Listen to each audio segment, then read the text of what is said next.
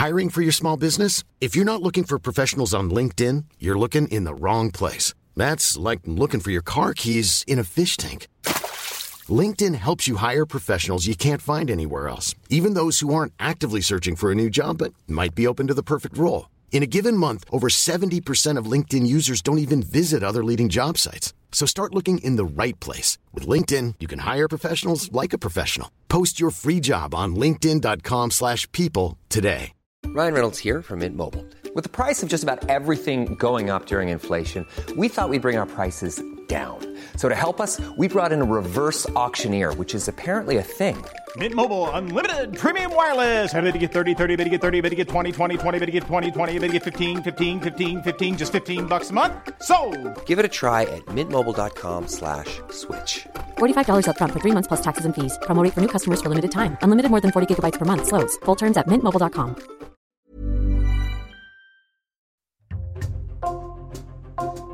Bonjour, c'est Jules Lavie pour Code Source, le podcast d'actualité du Parisien.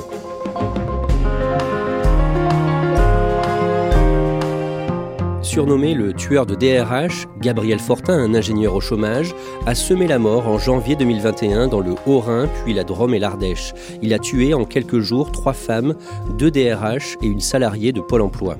L'enquête est désormais terminée. L'homme doit être jugé par les assises de la Drôme à Valence en juin 2023. Le 20 novembre, le Parisien a révélé qu'il avait sans doute l'intention de faire encore plus de victimes. Code Source fait le point aujourd'hui sur cette affaire avec Ronan Folgoas, journaliste au service police-justice du Parisien.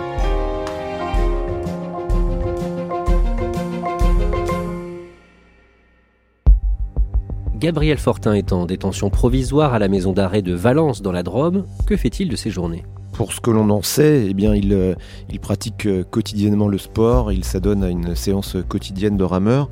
On sait aussi qu'il procède au décompte de ses pas, les pas qu'il peut faire dans, dans sa cellule ou dans les allées et venues jusqu'à la salle de sport. Il consigne une somme d'informations sur des actes tout à fait euh, futiles et, et, insignifiants de sa vie quotidienne. C'est une manie qu'il avait déjà dans sa vie d'avant. On a retrouvé des fichiers Excel dans lesquels il, il compile le prix des fruits et légumes qu'il peut acheter. Voilà, c'est un homme euh, qui entretient certaines manies. À quoi est-ce qu'il ressemble pour qu'on puisse se l'imaginer? Alors c'est un, homme qui est décrit euh, comme ayant une corpulence assez forte. Il est assez joufflu, le crâne largement dégarni. Il est métis, sa maman est, française et son père euh, gabonais. Voilà les quelques éléments que l'on connaît. L'homme a aujourd'hui 47 ans, il est né en 1975 et l'enquête qui a suivi sa série criminelle a permis de mieux le cerner. Ronan Folgoas, qu'est-ce qu'on sait de son enfance? Alors Gabriel Fortin est né à Nancy, euh, il a été élevé par sa maman et seulement par sa maman puisque son papa ne l'a en réalité jamais reconnu. Il a grandi tout à fait euh, normalement, donc euh, suivant une scolarité euh, assez exemplaire.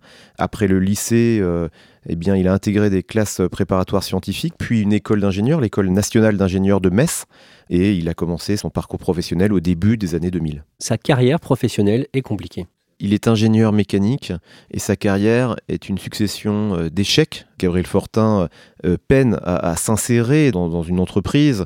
Il multiplie les expériences négatives.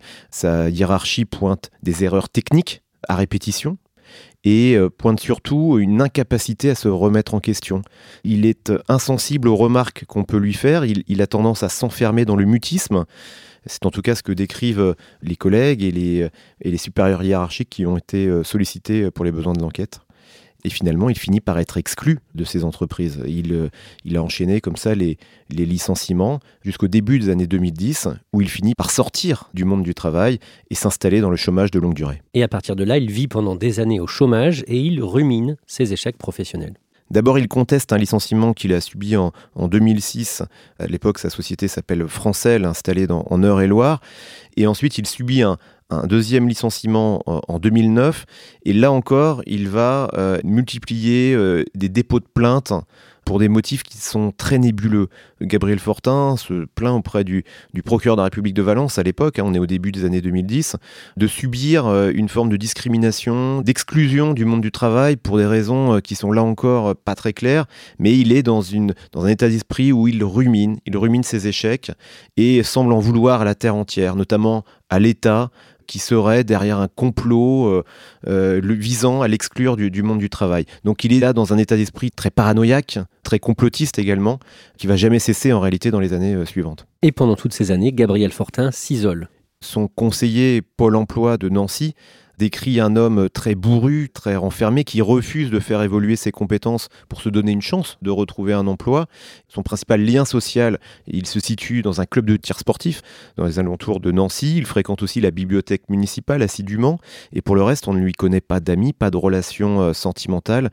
C'est un homme extrêmement renfermé qui conserve quelques liens avec sa maman et avec son frère aîné. Gabriel Fortin semble mal vivre son célibat. Quelques années plus tôt, quand il travaillait encore en 2008, quand il avait 33 ans, il a recontacté une femme avec qui euh, il avait eu une petite histoire d'amour au lycée une quinzaine d'années auparavant. Euh, une histoire d'amour très courte, hein, de quelques mois, mais qui l'a, semble-t-il, marqué. Et donc 15 ans plus tard, effectivement, en 2008, il recontacte cette personne pour la revoir, et puis peut-être avec l'espoir de renouer. En tout cas, cette personne qui a été euh, interrogée par les enquêteurs expliquera eh bien qu'elle avait perçu chez Gabriel Fortin des sentiments très forts, en décalage total avec les sentiments que elle avait pu éprouver. Elle a préféré couper court à ses sollicitations, allant même jusqu'à bloquer son compte Facebook, et elle ne l'a plus jamais revu ensuite. Au printemps 2018, sur Twitter, plusieurs internautes dénoncent le travail de certains DRH, directeurs et directrices des ressources humaines, qui ont fait appliquer des plans sociaux, des réductions d'effectifs, avec ce mot-clé, ce mot dièse, balance ton DRH.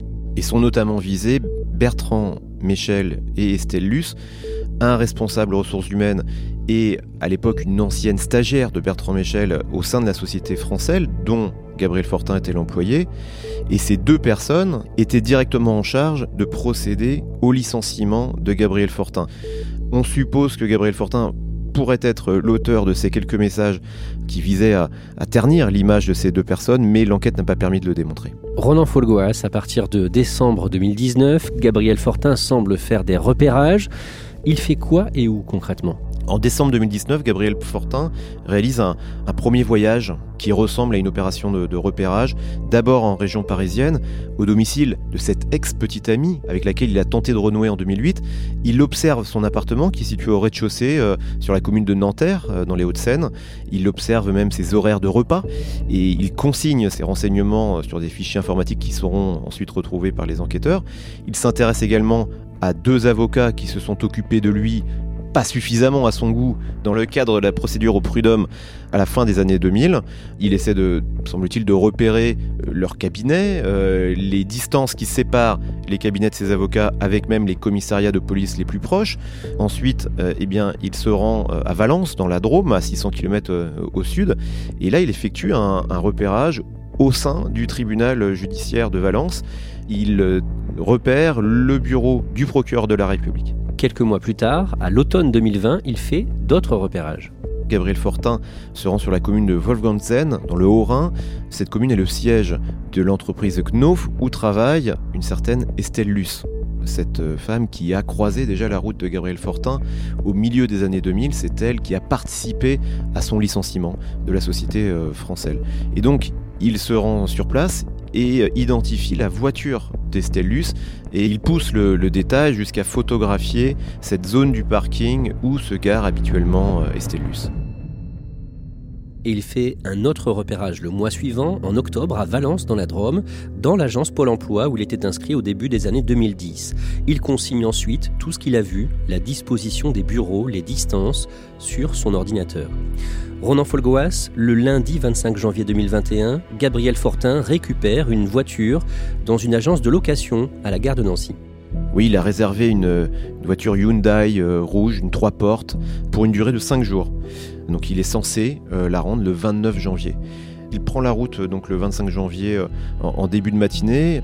On sait par euh, les traces euh, bancaires qu'il a fait des courses dans, une grande surface à l'extérieur de Nancy. Il a notamment acheté des bidons de carburant pour alimenter un chauffage mobile comme s'il se préparait à, passer plusieurs nuits en, extérieur. Et puis il prend la route en direction du sud, vers les Vosges, et ensuite sa trace se perd pendant plusieurs heures. Et le lendemain, le mardi 26 janvier, il est dans le Haut-Rhin, à Wolfganzen. Il se gare euh, sur le parking de l'entreprise Knof. Il guette euh, l'arrivée d'Estellus. Elle finit par sortir eh bien, des locaux euh, à l'issue de sa journée de travail. Il est environ 17h50.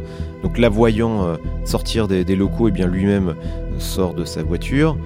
Estelle Luce s'installe au volant de sa BMW. Le contact est allumé. Il surgit sur la gauche du véhicule. Il fait feu à quatre reprises. Estelle Luce décède quasiment instantanément. L'homme repart et parcourt en trois quarts d'heure une cinquantaine de kilomètres. Il se gare à Wattwiller, toujours dans le Haut-Rhin, près de Mulhouse, devant la maison d'un homme qu'il a connu par le passé.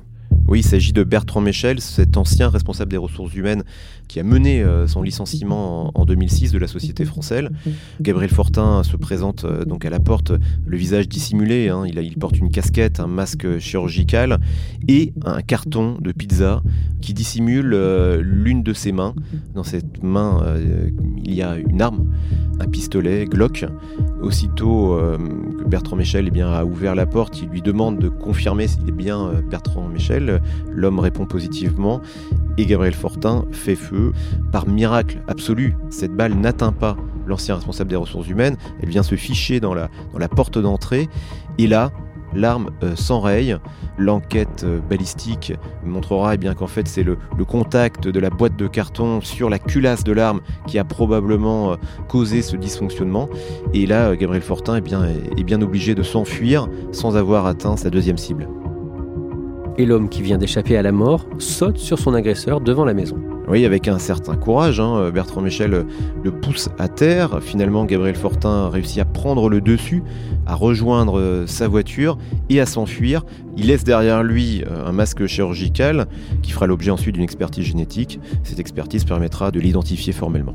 Gabriel Fortin repart au volant de sa voiture rouge de location. Où va-t-il ensuite? Alors sa première euh, étape, c'est une station-service dans le territoire de Belfort, à quelques dizaines de kilomètres de Wattwiller, là où il a frappé pour la deuxième fois, sans réussir à, toucher sa cible. Donc, il fait un plein d'essence, et puis ensuite, sa trace se perd dans la nuit.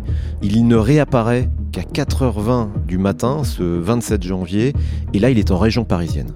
Il est dans une station-service de Port-Marly, dans les Yvelines, donc à l'ouest de Paris. On sait pourquoi? Alors, les enquêteurs ont de lourds soupçons. Il suppose qu'il s'est rendu en région parisienne pour euh, atteindre d'autres cibles, notamment cette ancienne petite amie, cette jeune femme qu'il avait observée en décembre 2019. Eh bien, les enquêteurs pensent qu'il a pu revenir sur les lieux, puisque cette jeune femme habitait un appartement situé à moins de 10 km de Port-Marly. Cependant, euh, cette jeune femme a entre-temps déménagé, ce que Gabriel Fortin peut-être ignorait. Ensuite, il avait également étudié un parcours reliant Nanterre à Rambouillet. Rambouillet étant la ville où était domicilié euh, l'un de ses avocats, qui étaient euh, eux-mêmes ciblés, envisagés en tout cas par Gabriel Fortin. Donc tout ceci constitue un, faisceau de présomption, mais rien ne permet d'affirmer que Gabriel Fortin a réellement tenté de s'en prendre à cet ex-petit ami et à ses ex-avocats, même s'il y a de lourds soupçons. Le tueur roule ensuite toute la journée en direction du sud, 600 km environ. Il arrive dans la Drôme, à Valence, où il passe la nuit, visiblement dans sa voiture. Oui, la plaque d'immatriculation de sa voiture sera repérée a posteriori par des euh, systèmes de vidéosurveillance en début de soirée, le 27 janvier, euh, à proximité de, de, Valence. On ne sait pas exactement où il passe la nuit, mais on sait qu'il s'est débarrassé de certaines affaires dans une benne à ordures en ce début de matinée, le 28 janvier. Le jeudi 28 janvier, le tueur repasse à l'attaque à Valence, dans l'agence Pôle Emploi. Oui, cette agence Pôle emploi qu'il a repéré en octobre 2020, euh, donc euh, quelques mois auparavant. Son visage est dissimulé, il porte un masque chirurgical, il patiente dans le hall d'entrée, euh, il s'impatiente quand même, hein. il, n'a pas un comportement tout à fait normal. Après quelques minutes d'attente, il se dirige de manière très précise vers un bureau, un bureau qui est occupé par Patricia Pasquion. Elle est responsable du pôle indemnisation dans cette agence Pôle emploi de Valence.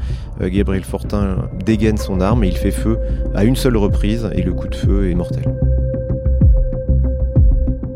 Patricia Pasquion avait 54 ans. Ronan Folgoas, cet effroyable parcours criminel n'est pas encore terminé.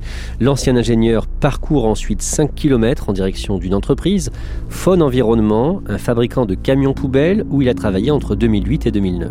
Oui, une expérience assez courte qui s'est terminée par une lettre de licenciement une lettre rédigée le 23 décembre qui lui est parvenue le 24, veille de Noël. Il a perçu euh, cette lettre de licenciement et surtout la date comme une volonté de l'humilier, de le mettre à genoux. C'est en tout cas ce qu'il écrira dans ses notes manuscrites euh, retrouvées dans sa cellule. Que se passe-t-il sur place dans l'entreprise Faune? Il a le visage dissimulé par un masque et les gens le prennent pour un livreur. Puis, eh bien, il cherche deux personnes. Son supérieur hiérarchique de l'époque, qui ne travaille plus sur ce site, et une responsable des ressources humaines, Géraldine Caclin, qui elle est encore présente euh, ce jour-là. Il va donc euh, pénétrer dans son bureau et Gabriel Fortin eh va faire feu à, deux reprises, dont une deuxième fois à bout touchant. Il ne lui a donc donné aucune chance de survie.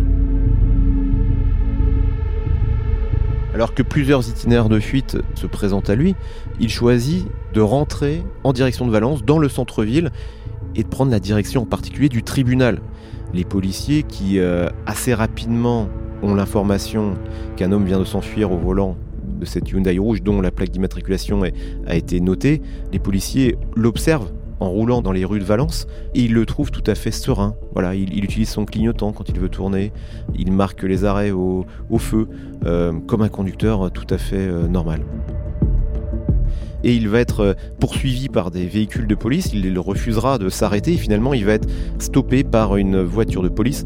Ce lieu d'interpellation euh, n'est pas anodin puisqu'il est situé donc à quelques centaines de mètres du tribunal judiciaire, ce lieu où il avait effectué des repérages quelques mois auparavant dans le but peut-être de s'en prendre au procureur de la République. Les policiers l'arrêtent, lui passent les menottes, il dit quelque chose à ce moment-là? Au moment de son interpellation, il ne pose pas de résistance euh, physique, il ne dit rien.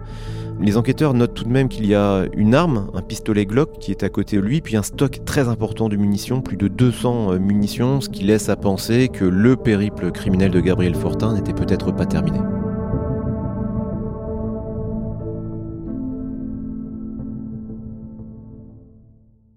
Ronan Folgoas, peu de temps après son interpellation, les enquêteurs retrouvent chez Gabriel Fortin, dans son appartement de Nancy, deux lettres très courtes pour ses proches, pour sa mère et pour son grand frère. Oui, quelques mots euh, à l'attention de sa mère, lui demandant de bien s'occuper du chien.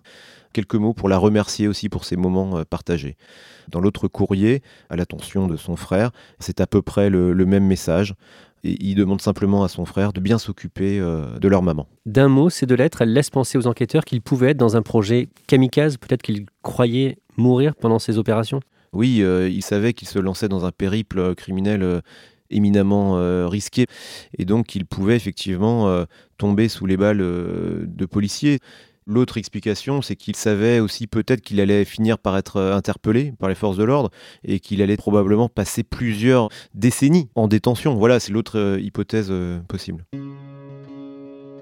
Ronan Folgoas, le procès de Gabriel Fortin va se tenir devant les assises de la Drôme à Valence pendant trois semaines au mois de juin. Est-ce que les familles de victimes, les familles notamment d'Estelle Luce, de Patricia Pasquion et de Géraldine Caclin, attendent quelque chose de ce procès?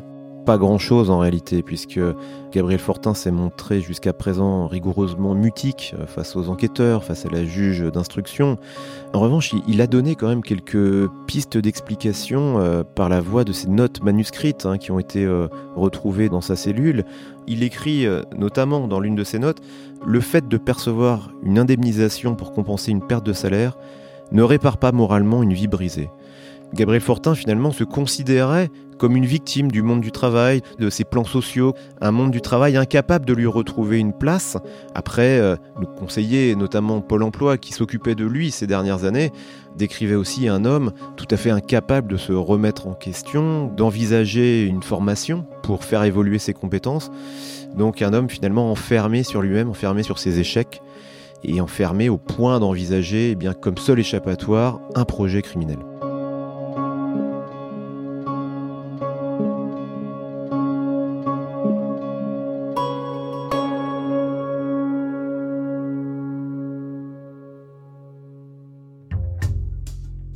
Merci à Ronan Folgoas. Code Source est le podcast quotidien d'actualité du Parisien.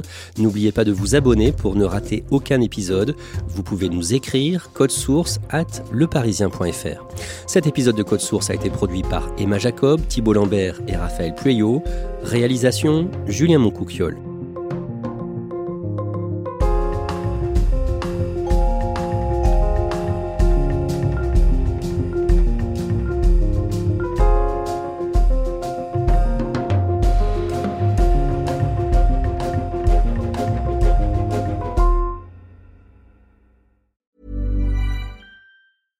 Small details are big surfaces. Tight corners are odd shapes. Flat, rounded, textured, or tall. Whatever your next project, there's a spray paint pattern that's just right.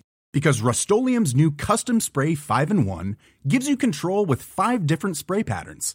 So you can tackle nooks, crannies, edges, and curves without worrying about drips, runs, uneven coverage, or anything else. Custom Spray 5 in 1. Only from rustolium Support comes from ServiceNow, the AI platform for business transformation. You've heard the hype around AI. The truth is, AI is only as powerful as the platform it's built into.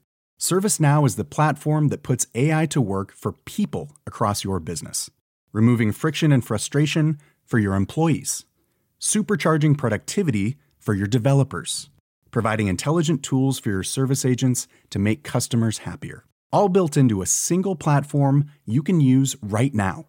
That's why the world works with ServiceNow. Visit servicenow.com/ai for people to learn more.